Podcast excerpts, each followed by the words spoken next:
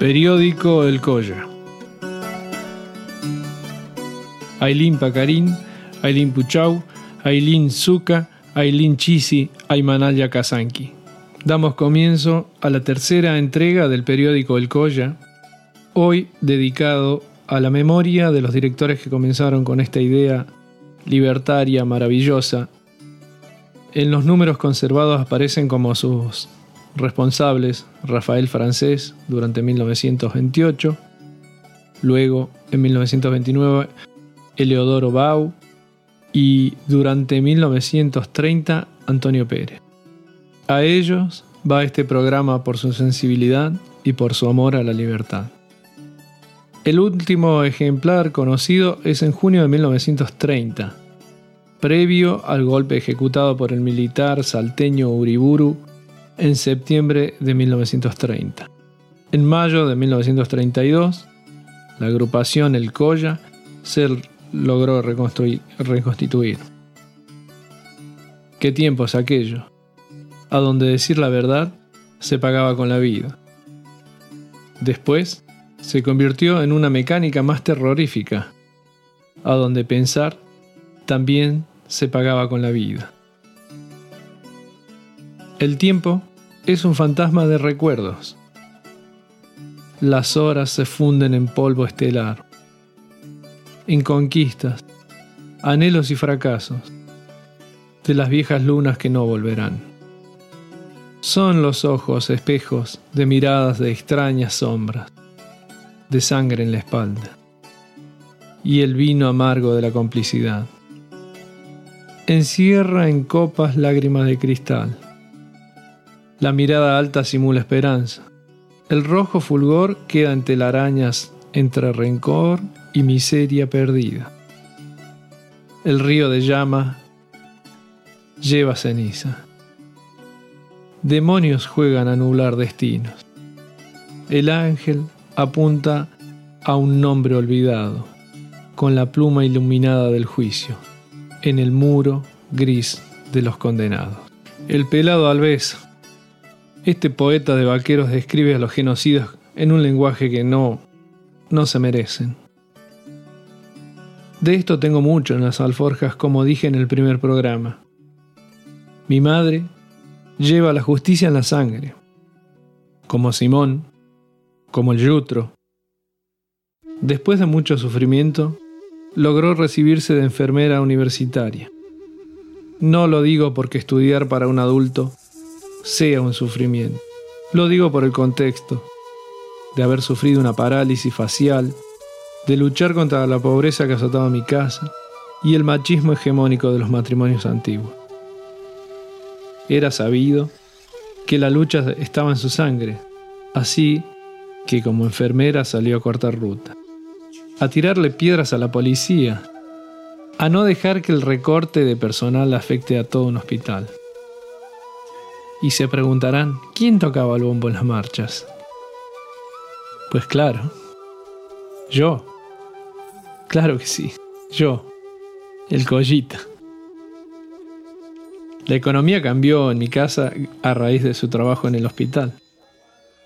Así que cuando tenía 8 años me llevó de vacaciones a la ciudad de Mendoza porque quería encontrarse con una de sus hermanas. El camino fue como lo había soñado. Los dos íbamos muy felices. Pero al llegar a la casa de mi tía, me presentaron al tío Garganta, al tío Ricardo. No me gustó. Era militar y mi papá odia a los uniformados. Mi mamá odia a los milicos. Estaba en mi sangre, en mi ADN. Ese tipo de ahí se iba a convertir en mi enemigo. Era muy desagradable.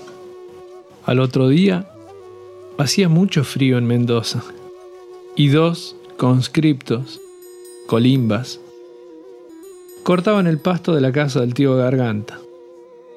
Ay, mi madre justiciera. Justiciera y metida. Salió con pan y mate cocido caliente. Parece una ficción, pero no lo es. Los chicos se sentaron en una escalera a calentarse las manos. Y ahí se pudrió todo. Salió el tío Garganta a los gritos. Carrera march. Carrera march. Cuerpo a tierra.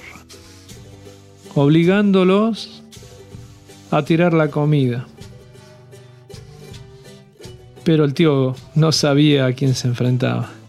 A mi viejita justiciera, que le cantó todo en la cara. Se terminaron muy rápido las vacaciones. Me dio mucho miedo aquel tío militar. Yo volví orgulloso de esta mujer luchadora que se enfrentó a defender a esos muchachos. Hoy, afortunadamente, mi tío Garganta está preso por crímenes de lesa humanidad. Está igual que antes. Y cobra una jubilación en un lugar calentito como no se merece.